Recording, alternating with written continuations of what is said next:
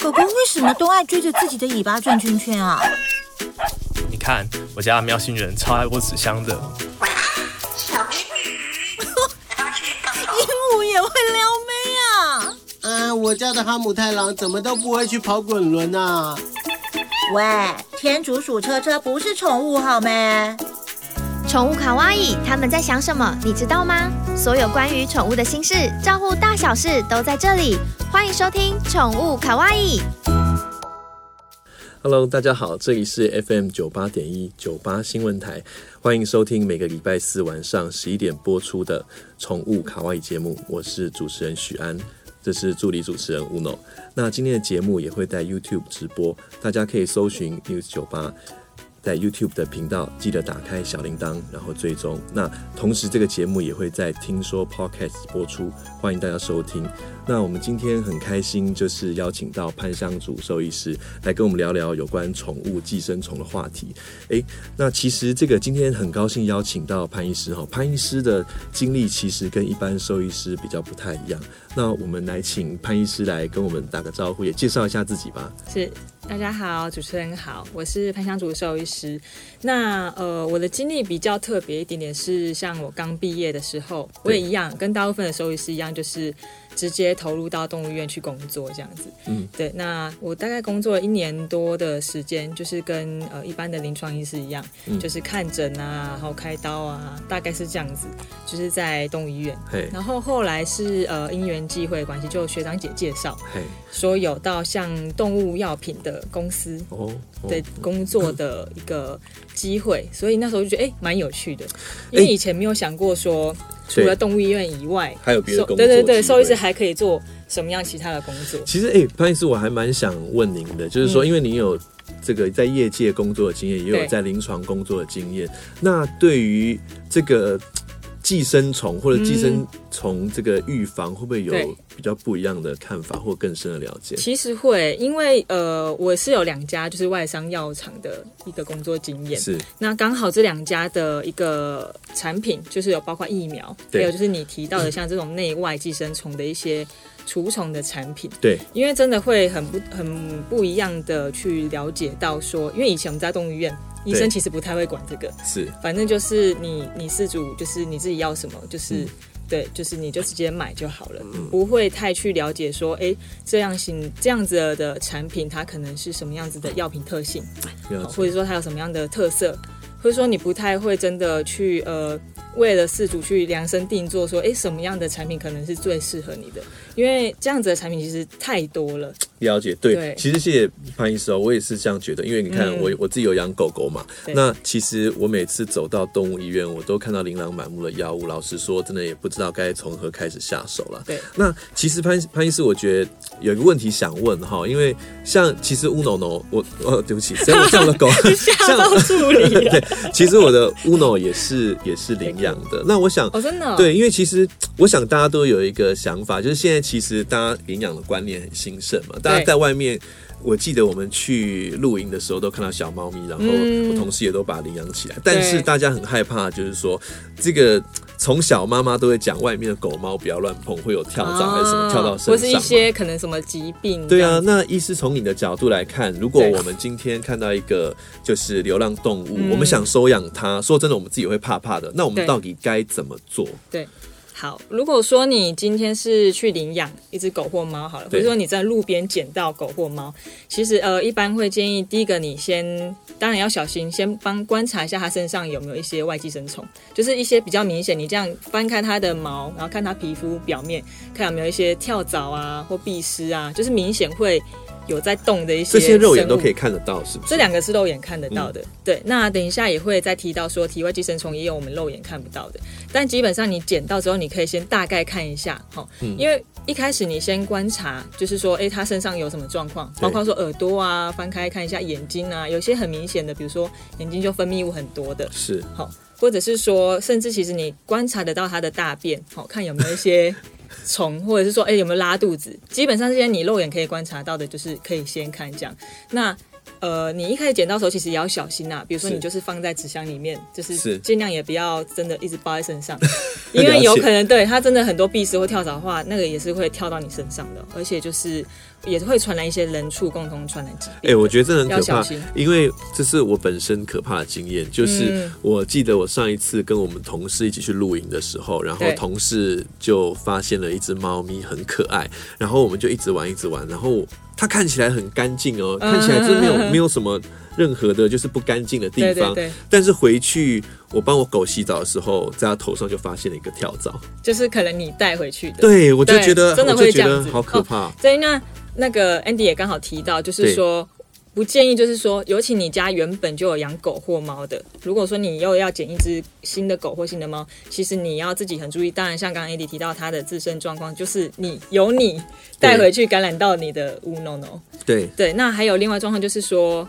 不要直接把刚捡到狗或猫带回家，因为就是如果你不知道这狗或猫的状况怎么样，第一个是这寄生虫肉眼看得到还好，嗯，那有一些是我们讲的一些传染性疾病，就是狗跟狗互相传染，或猫跟猫之间会互相传染，也有可能因为你摸它，比如说你摸到一只新的，就是比如说你刚捡到它。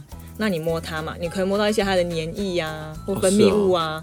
那些分泌物你，你你再回去摸你的狗或猫，是有可能这样间接传染到的。对，所以像我自己，呃，因为我们工作现在是比较常，也会到动物医院去拜访这些兽医师啊，对，然后也会就是动物医院就是狗猫来来往往。对，所以像我回家的时候，基本上我都是备两个。鞋子在车上哦，是，我会这样，是，就是我回到家我会换另外一个新的鞋子，然后回到家尽量赶快就衣服脱掉，然后我一定洗手，我才会去摸我的猫。了解，哎，所以这也是要注意的。潘医师，那听你这样讲还蛮可怕的。潘医师，可不可以跟我们大概介绍一下，就是说。这个这个寄生虫到底有我们怎么样可以去了解它？大概有大概有几种啊？不然的话，听你这样讲起来好可怕啊。就是因为我们都想养狗狗、猫咪嘛，但是我们也都怕自己得到疾病，或者是说带到带什么虫回家。所以潘医师可不可以大概介绍一下这个虫虫的分类？呃，所以基本上你先捡到一只狗或猫，或领养一只狗或猫，那你可以先肉眼去观察它身上有没有一些寄生虫。我们讲的看得到的就是壁虱跟跳蚤。那刚刚也提到有看不到的，像比如说猫囊跟疥藓虫，那这等一下可以跟大家比较仔细的介绍。所以寄生虫大致上就是分为体内跟体外。那我们刚刚讲的就是体外的部分，你可以看得到的。对。那就是包括地皮式、跳蚤、毛囊虫跟疥癬。对。那体内顾名思义就是身体里面嘛。是。对。那身体里面你当然肉眼就看不到了。身体里面的话，就是包括我们讲的一些血液寄生虫。哦。好，会在血液里面这样子跑的，好做寄生的。那还有另外就是我们讲的比较常见，就是一些肠道的寄生虫。是。对，大致上会分为体内跟体外这样子。了解了解，哈。嗯。我还蛮想问您一下，就是，所以我们一般最害怕的这个外寄生虫，您帮我们介绍一下好吗？好。那呃，外寄生虫刚刚有提到，就是说你有肉眼看得到跟肉眼看不到的嘛。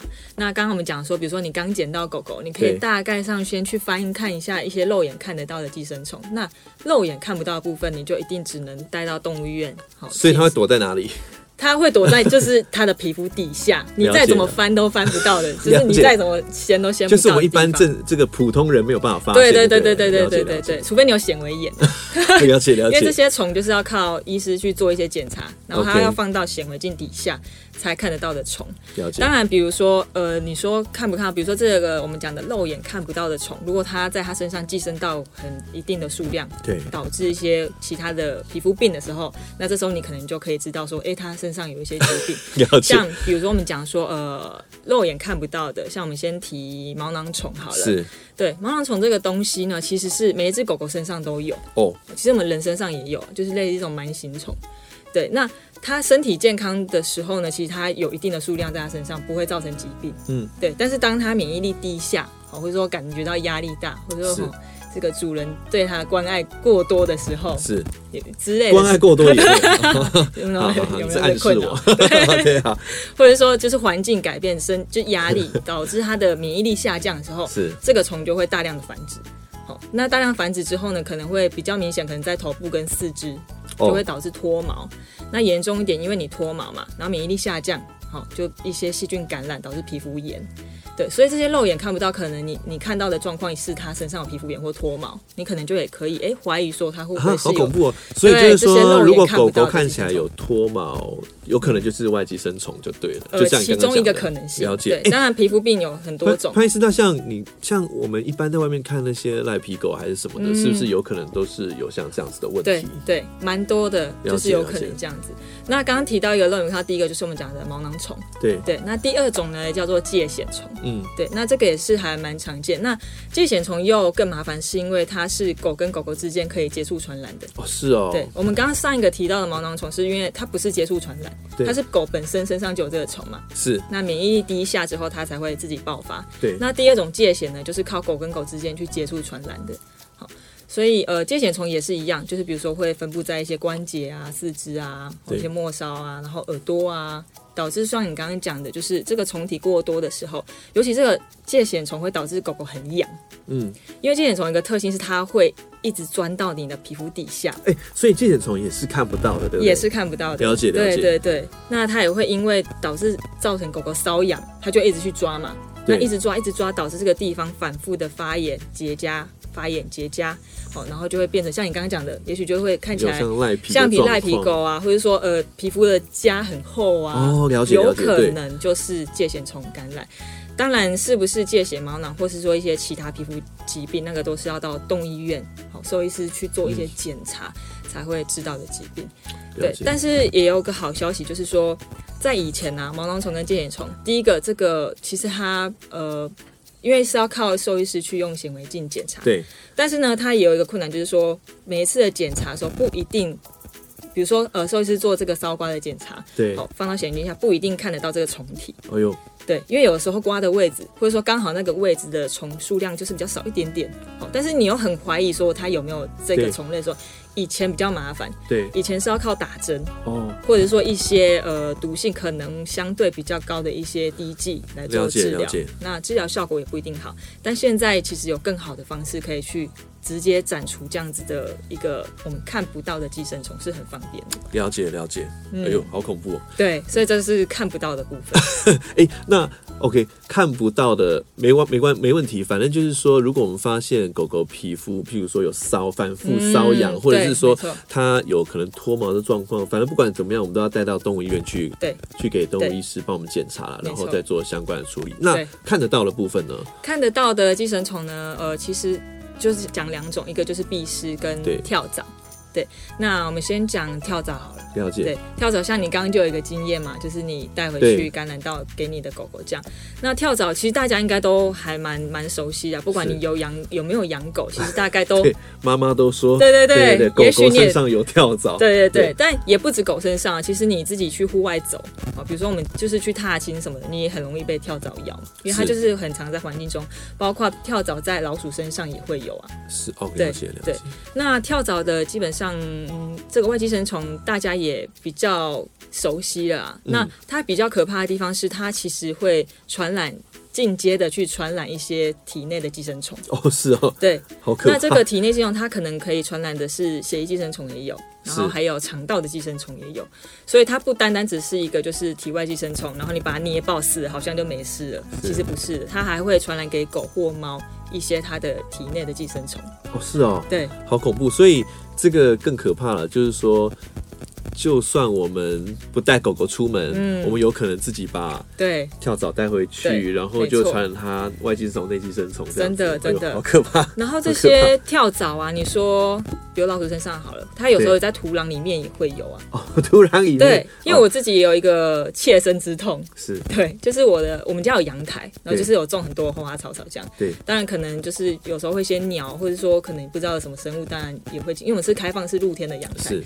那我们家的猫就是会去阳台玩，跑来跑去，对对对。对然后有一天呢，我就呃发现我们家其中一只猫有跳蚤了啊，对，很恐怖。对，然后我就当然感觉就除除虫嘛。其实平常就有在做除虫动作，对，但是它还是就是有一次发现有了之后才赶快点药。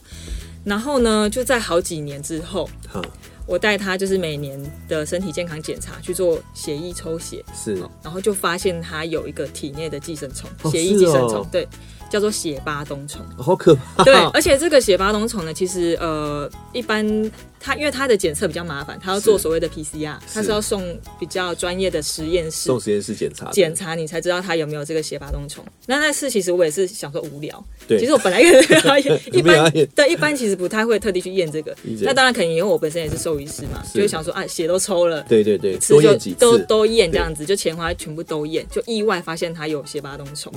那这个体内的这种血液寄生虫很麻烦，就是说它会是一个终身带源。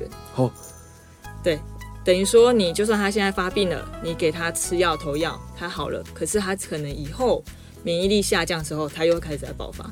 对好可怕哦！所以它是会传染这种体内寄生虫，要很小心。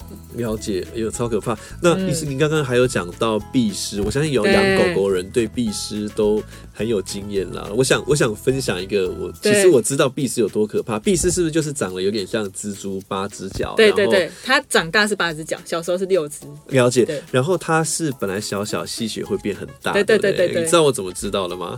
我我是以前我在澳洲的时候，我去爬山，然后很丢脸，我在山上迷路了，然后 对，然后我是我迷，对我迷路了，所以我就打电话给，哎，这个讲起来有点丢脸，打电话给搜救队，然后搜救队就把我救下山，然后搜救队把我救下山，只有跟我讲两件事，第一件事是跟我说赶快喝热巧克力补充这个、哦、这个热量，第一件事跟你说，嗯。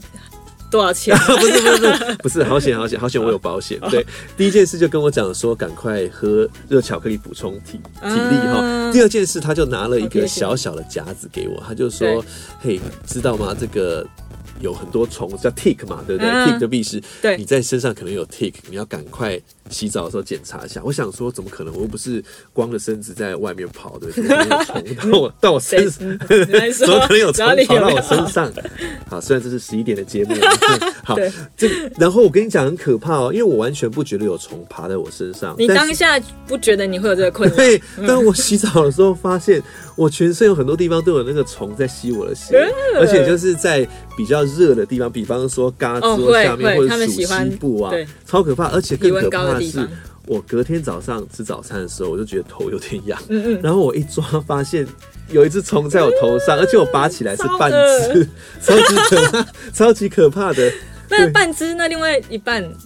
在你的头皮，对对，可能现在还在里面。天哪，我不清楚。对，所以潘医师，你说这种 tick 也是对狗狗有很大的危害，是不是？其实不止对狗，tick 我觉得应该是说，所以是我觉得啦，就是大魔王了吧。就是第一个，就是像你有被咬经验，我也有被咬经验。那就就像你说的，就是呃。壁虱它可怕，是因为当然它本来就会呃传染给狗一些，就是也是也会也会传染一些体内的寄生虫，跟刚刚猫一样，会传染一些血液寄生虫，而且这些血液寄呃血液寄生虫呢，就是也是会终身带原，而且非常难医治，然后它可能并发之后也会造成命危的。了解。然后再来就是说，当然呃它吸血导致它的就是呃身体健康不好啊，贫血啊，然后再来最可怕是因为它会传染一些人畜共同传染疾病。了解。大家比较耳熟能详就是莱姆病嘛，了解。对，那当然台湾不是疫区啦，可是你也很难说以未来以后会不会有，也很难讲。对对对。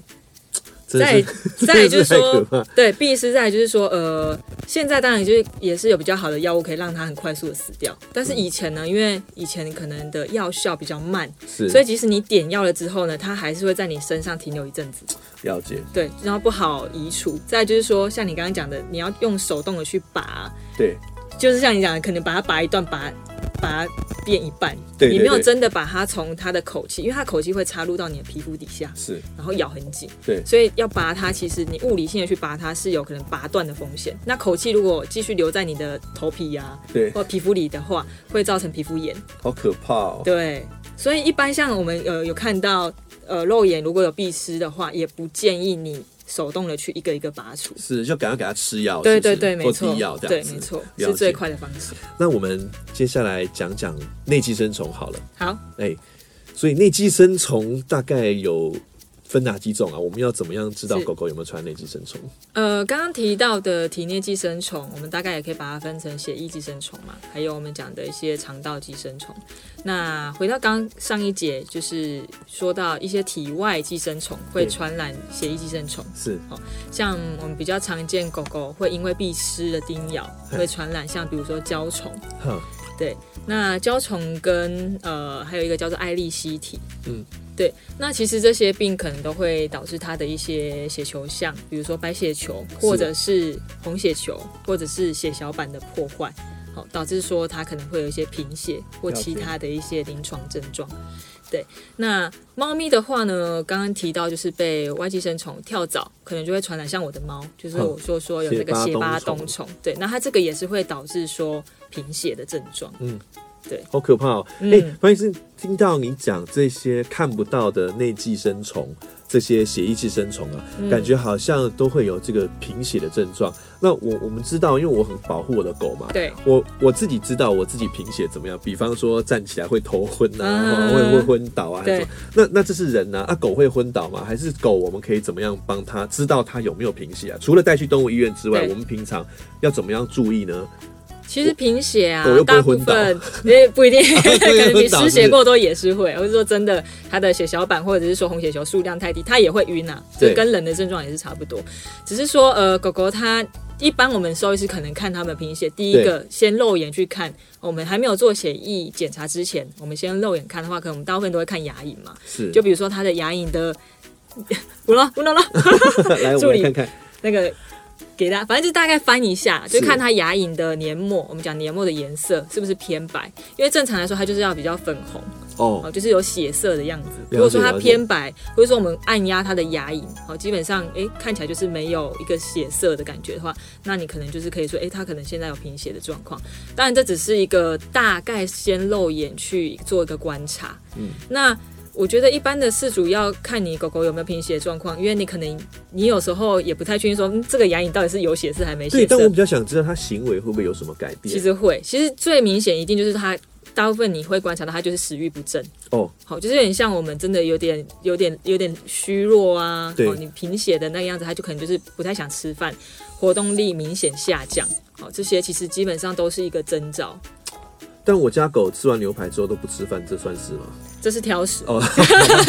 OK，那是挑食好吗？Okay, okay. 他还先吃牛排，他如果他哪天他连牛排都不吃，哦，这就要注意了，这就很严重了。对对对对，对。好，哎、欸，那除了医师刚刚讲的血液寄生虫之外，那呃，像人我知道，譬如说我们小时候不是都会粘屁股嘛，嗯嗯像蛔虫这些东西，哦、那那这些我们要怎么样知道狗狗有没有得到？什么肠道寄生虫啊？对，那呃，肠道寄生虫的话，其实比较常见在狗身上，当然就是我们刚刚提到蛔虫，因为人也会有，我们小时候都会做那个有没有蛔虫检查嘛。对，对，那最明显你可以去，就当然就直接从它的大便去观察。啊，大便？对。哦，我要怎么观察？它大出来大便呢、啊，就是你看你有没有一些虫体啊？哦，对，如果说它已经很明显的，就是说已经长成成虫了，然后大便出来那个虫就是会很明显的让你看，虫无法忽视，就对它，它那个虫还是会动的，会动，会动，了解了解，对，非常惊人的动，动有了解，就是它，因为它已经长成成虫，就是被它随着大便大出来嘛，对，而且那种蛔虫通常都可以到非常非常长。OK，对，好可怕。对，那个是蛔虫部分，蛔虫就是它是圆，就是呃圆柱状的虫体嘛，应该可以这样讲。那它会很明显的蠕动，让你看到它存在那里。是。那还有另外一种比较常见的肠道寄生虫，就是我们讲的绦虫。是。那绦虫它就长得比较特别，它就长得很像白芝麻。对啊，它大出来像白芝麻。大出来像白芝麻。对，所以呃，大家要特别小心，因为它就是比较小。等一下，它白芝麻会动吗？会动的白芝麻，白芝麻会动。对对对，OK OK，好。真的，像之前我在动物医院的时候，真的有过，就是我们中午在吃饭，然后桌上就是有，我们一开始真的以为是白芝麻。对。对，然 后嗯，对，就不宜有他继续吃饭。后来发现奇怪，这个白芝麻怎么位置改变了？你知道吗？因为刚好像不是在这里哦，就仔细一看，就是它是绦虫的一个截片。那绦虫它的特性是，它其实也非常长一段啊，它不是这么小，白芝麻一个，它是一个绦虫，不是，它只是这个。白芝麻只是绦虫的身体的其中一片。了解了解。那它成熟了之后呢，就随着大便被大出来，好，那这个一片，你看到白芝麻，你不要看它小小的、哦、白芝麻大小，它里面就是有上千个虫卵在里面。是哦，对。那它在环境中干掉之后呢，破掉之后，这些虫卵就是跑出来活动这样子。所以，欸、所以潘医师像这种肠道寄生虫，一般都怎么样传染到狗狗或猫咪身上的、啊？是？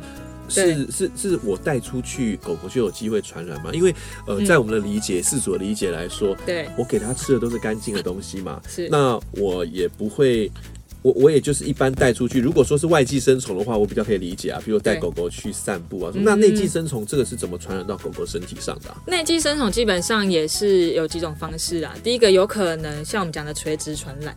比如说妈妈有，对，然后怀孕的时候当然就直接传染给小朋友。那另外一个也有接触感染，像比如说呃，我们讲的口粪啊，比如说狗狗跟其他狗狗在当朋友的时候互相闻嘛，哦、这种口粪传染有可能，好，这也算接触传染啊。那再来另外一种就是由体外寄生虫。对，像比如我们刚刚讲的绦虫，对，我们就一直强调它是经由跳蚤作为一个中间宿主的媒介，对，为一个媒介，然后传染给猫的。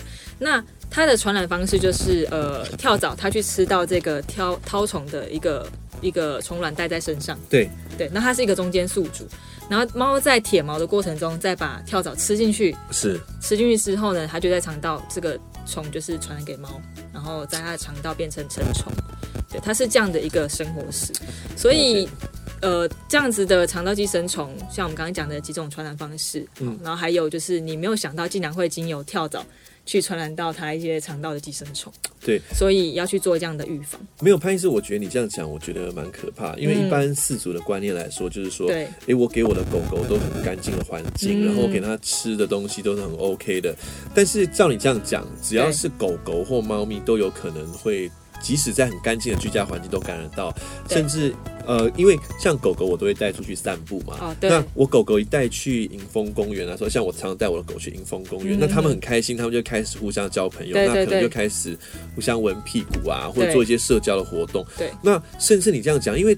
动物好像很喜欢，就是尤其是狗狗啦，它很爱去闻大便，这样 是不是？是不是都是这些过程中都有可能会让它 没错得到这些内寄生虫？有可能，这些都是都是风险啊。所以它传染的方式有太多，你其实想不到他有可能今天被传染到了，其实你也没有办法再去追究说他到底是什么时候被传染到这个。寄生虫的。了解，那在那我另外想问哈，因为其实我家也有养猫咪，那如果像猫咪的话的肠道寄生虫，因为像我们都猫、嗯、咪的话都要去清猫砂嘛，对，那像这样有可能会传染什么疾病吗？或是猫咪的肠道寄生虫有没有什么跟狗狗不一样要特别注意的地方？还是还好？其实大家基本上肠道寄生虫就是大同小异啊，嗯，其实猫跟狗差不多肠道寄生虫，但是你提到呃，另外刚刚。刚刚刚好没有提到，就是还有一个血液寄生虫叫做心丝虫啊。了解。对，那这个部分也是在狗跟猫身上都会被传染到的一个血液寄生虫。那它的有啊，心丝虫蛮常听到的。对对对，所以有养狗跟猫的饲主应该大家都知道，只是说心丝虫这部分啊，尤其在猫身上要更加的小心，是因为目前得到了，就是像狗狗可以用打针的做治疗，但是猫咪是没有办法的。了解。那猫咪只能用一些比较安全的方式让虫体去自然死亡，但是猫咪的心丝虫变成成虫之后，它的死亡率是相当高的。没有，其实这个就让我们更好奇了，就是说心丝虫到底是怎么样会把这个虫传染到心脏里面呢？啊？对，这个也很有趣，它也是靠一个体外的昆虫，是叫做蚊子哦。好。就是大家都知道，就是心丝虫它是经由蚊子，其实跟刚刚那个跳蚤一样，它是一个中间媒介啦。对，就是说这个心丝虫它去吸了一个，比如说它本来就有感染到心丝虫的狗狗或猫，好，然后这个呃蚊子它就吸了这个带有虫的血，之后再去叮另外一只狗或猫，对，好，这样子去做一个传染。了解，对，所以它也是经由蚊子，所以说这个。这个心丝虫它只会由中间四组这个蚊子来传染，它不会狗猫或狗狗之间直接传染，是不是？呃，除非你要血液上，比如说有时候输血哦，了解，了解。比如说你这个狗狗输血，这个原本的这个狗它是有心丝虫的，对，那你没有检测到又输给另外一只狗，那当然这样就是会造成血液间的传染嘛。了解了解，所以这个呃心丝虫的话，它要怎么样预防啊？心丝虫其实真的算是蛮简单的，就是你要乖乖每个月吃心丝虫药。那当然现在有最新的，也有用打针的，一年一次的。那当然就是看你的需求，但最重要就是说你要去做这个预防，因为不要说台湾好像。冬天没有蚊子，没有没有，有没有听过人家这样讲？对对对对对对，但其实过年才打死两只。对，对对对，就是蚊子本来就都会有，所以基本上你是乖乖的去做预防，不要有空窗期。甚至其实呃有一些像报道呃有一些文献呐、啊，就是说即使你的狗有在每个月做心丝虫的预防，其实你还是要去做快筛，你还是大概半年一年，好建议还是去做快筛。你还是有可能狗狗还是被感染到心丝虫的，了解。因为有些事主会觉得说，我已经有在做预防了，它怎么还感染到心丝虫？其实有几种可能啊。第一个就是说，当你可能你的药的剂量给的不够，对，或者说你中间其实有曾经有空窗期，你并没有乖乖的真的按时间喂。好，再还有一个可能就是比如我们讲的呃生物的利用性、利用率啊。比如说这个狗狗它真的就对这个药的利用率比较不好，嗯，那还是有可能会被传达到心丝虫，也是有可能。所以。第一个就是一定要定时去做预防，然后即使你有做预防，还是会建议大概每年还是去做一个快筛，确定它是保持阴性的。那我们谢谢潘医师哈，我们再请潘医师跟我们分享一下，尤其是你最擅长的部分，到底这个琳琅满目的宠物这个寄寄生虫预防药，我们到底该怎么选择呢？是，好，那除虫的产品呢、啊？其实这个可以讲一段他的一个眼镜的历史啊。现在开始公购了是不是？对，不然你在阿公阿妈那个年代哈，就是说我们讲的除这种外寄生虫，比如说壁虱跟跳蚤，不知道你有没有看过？就是它会有一包一包的药粉，然后可以泡成洗澡水的感觉。哦，有有。对。那以前那个产品好像叫做牛猪胺，然后什么牛碧桃的。对对，那台语叫什么除菇逼是？啊，这个牛逼 牛，对对对，好像是。对，那最以前开始就是用泡澡的方式去去很直接的除他们身上的壁虱跟跳蚤。那其实这个方式是比较。没这么好的，是因为这个药，这个药把它洗成泡澡水之后啊，他们有可能会去喝到。那之前的确就是有新闻是，呃，洗完澡之后狗狗直接中毒的，好可怕，导致真的是急性肝肾衰竭的。对，因为它毕竟就是一个农药的成分，它其实就是农药的成分，然后直接做一个稀释，然后去做洗澡，然后让这个虫直接接触到这个。这个药嘛，对，接触到这个洗澡水之后，然后死掉。但是相对的也一一模一样的道理啊，就是说你洗在狗狗的身上，哦，包括我们人，你去摸到，其实它都是一个会有伤害的。所以从最一开始以前这样子泡澡，然后有有一些中毒事件发生之后，大家开始注重这个安全性，是，没发现说就是说安全也是很重要，嗯，那就变成眼镜城有项圈，好，用带项圈的方式，或者是说我们大家最比较知道的是滴剂。用滴剂的方式去做除藻或者是除壁虱。那滴剂在过了好长一阵子哦，就是大概肯定有十年多，一直到前两三年哦，又变成一个口服药。嗯，对，用口服的就可以去帮助狗狗身上去杀它们的壁虱跟跳蚤。但这个药本身对狗狗它们是不会有反应的。对，潘医师，其实我我正想要问你，因为我觉得好像很多。很多饲主都很担心哈，就是说就觉得说，对这个这个这个药是不是一个很毒的东西？那这个这个低的药物可以变成吃的吗？嗯，你说从以前的洗澡那种感觉会很毒，狗还会中毒，然后变成低的，然后现在是吃的，这样子不是会感觉我把毒药喂给狗吃吗？是不是会不会有这样状况？嗯，其实这个大家一定有这样的感觉是很正常的，因为你会觉得说滴。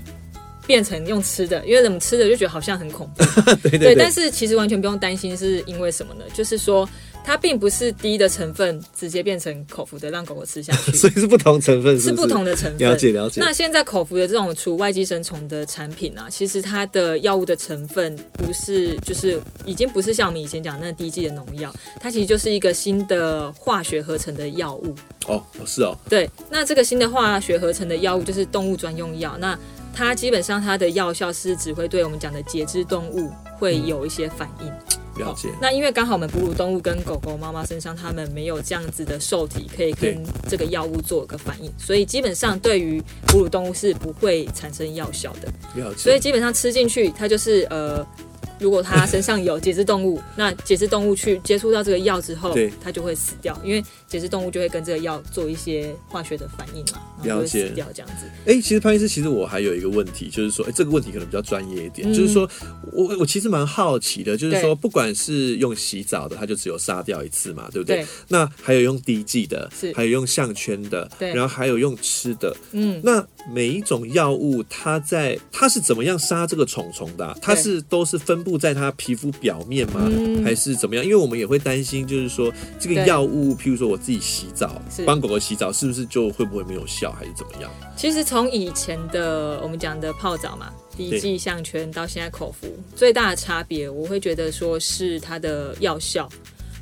就是像比如说我们以前的滴剂好了，大家可能比较有习惯，可能有些滴剂是会跟你讲说前后两天不能够。哦，有有听过，对不对？比如说你要滴之前前两天不要洗澡，然后滴完之后后两天也不要洗澡。哎、欸，我最不懂的是为什么前两天不要洗澡，后两天我可以理解。嗯、它是因为它的它的药的分布的位置啊的关系，好，因为这样子的滴剂呢，它其实比如说我们滴在它的后颈部之后啊，对，那它会慢慢的去扩伸扩散到它的全身的我们讲的皮脂皮脂腺，好，它的特性就是会。就是停留在皮脂腺，然后去做一个缓慢的，就是药物释放，达到杀虫。那皮脂腺，你顾名思义，你就可以知道，如果你洗澡，好，洗得非常干净，把皮肤洗得很干。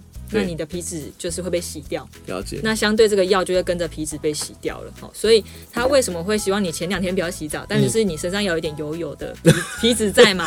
哦，那这个药才会跟着这个皮脂比达到比较好的药效的效果。是，加上你点了之后，后两天它还是要靠这个皮脂腺去做一个分布啊，对，去做一个这个杀虫的效果，所以后两天也不能洗澡的原因是这样。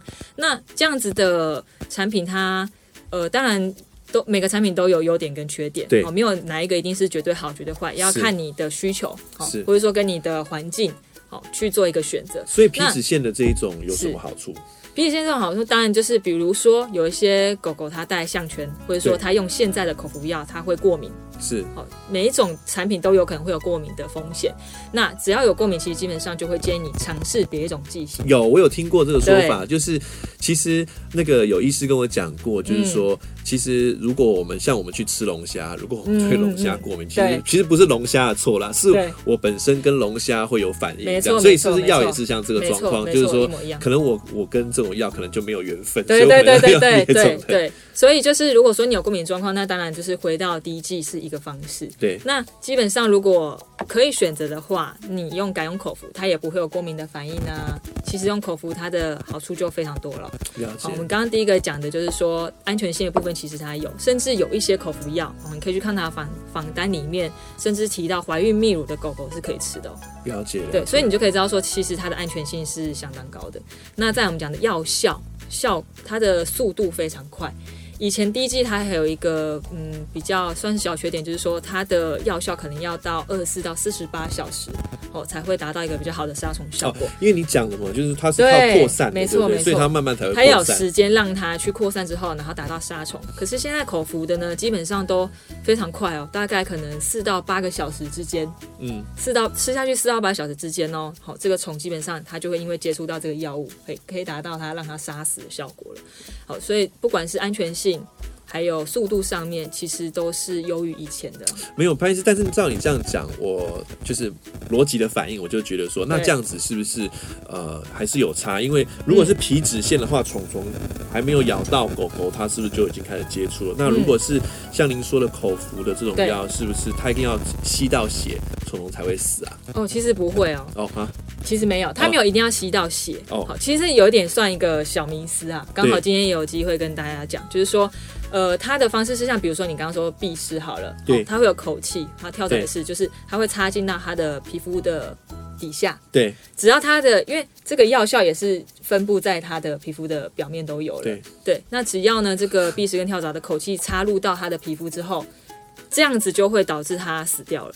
它不一定要吸血的动作。哦，对。那另外还有一个就是下次去爬山是不是要先吃一下这个药？这样的话，壁师就不会听到。你可以帮忙做人体试验，他就还没有。了解了解。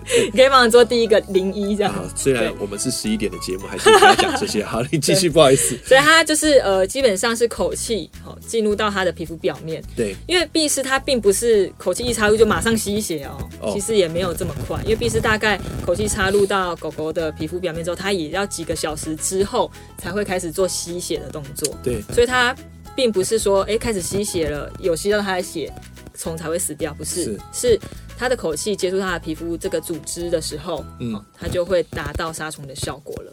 了解，好恐怖哦！哎、欸，嗯、那潘医师，您可不可以再跟我们讲？因为刚刚我听到你讲的是有关外寄生虫的部分嘛？是。那您刚刚就是第二段、第三段有提到，就是有关内寄生虫的部分。那这部分我们要怎么样才可以让我们的狗狗、猫咪远离内寄生虫呢？是。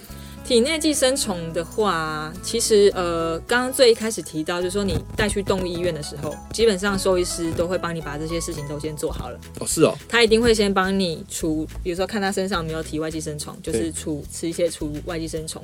那大部分兽医师也会直接投药去帮他杀除体内寄生虫。嗯，好。那是不是兽医师帮你做第一次体内的杀除寄生虫之后，你就不用再做了呢？不是，就是我们刚刚提到的，你还是要定期的去做预防。还是要持续还是要持续做防，因为不管你是去跟呃别的狗接触，或者说被又被其他的体外寄生虫传染，都会有。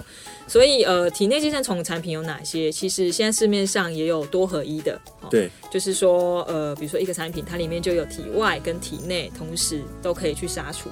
那也有单纯就是体内的，比如说像滴剂的或是口服的也有。所以不管是哪一种产品呢、啊？它就是你选多合一的，好，或者说你分开体内跟体外分开选择，好，都可以。但就是说体内跟体外你都要去做。了解，好恐怖哦！哎，那想最后问一下医师哈，就是说，呃，其实我们听到这个。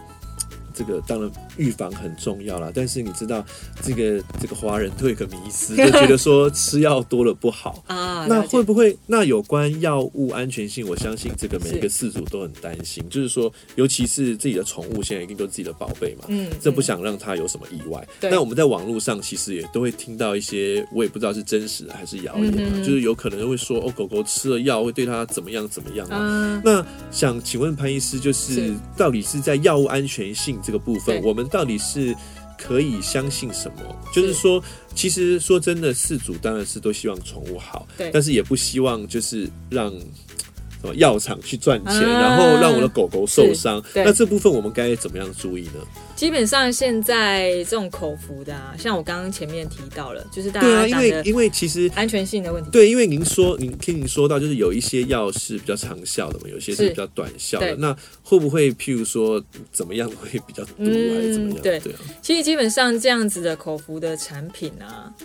它像我刚刚前面讲的，甚至它有一些的访单里面是提到怀孕的狗狗，哦，蜜月狗狗也可以吃的。其实它的道理就有点像我们人呐、啊，女生就是孕妇也可以吃的东西，你就知道它安全性其实是非常高的了。理解。对，那大家会这样有这样的感觉，可能也是之前有一些吧，比如说这个口服药刚上市的时候，有一些狗狗吃的的确有一些临床症状。那这些临床症状可能我们比较常见，比如说拉肚子，哦，或者说吃了肠胃不适，哦，直接吐出来。嗯，那还有。一些其实比较很零星的报告，比如说有一些是真的有癫痫发作，一些神经症状，所以前一阵子就是会有饲主觉得说啊，我的狗吃了这个药会导致它神经症状，这个药吃的会让它癫痫，对，怎么样怎么样。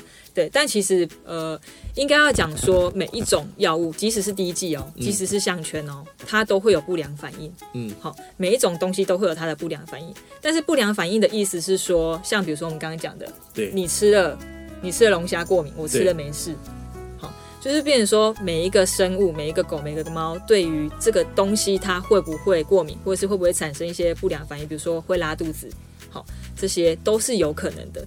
所以并不是说。这个药吃了就会导致什么病，并不是，但是有可能会有一些不良反应，或者说他对这个药真的就是会过敏，OK，或者说导致一些其他的不好的临床症状。但这些通常其实，呃，都已经有写在房单里面了。美国 FDA 也有要求说，哎、欸，其实只要有在房单内提醒事主说，吃下去之后你要记得做观察，也不是说吃下去就没事哦，好，吃下去先观察一下你的狗有没有真的把它吐出来了，好，因为觉得可能不喜欢这个味道，对，把它吐出来，或者说吃了真的肠胃比较敏感的，有一点拉肚子的。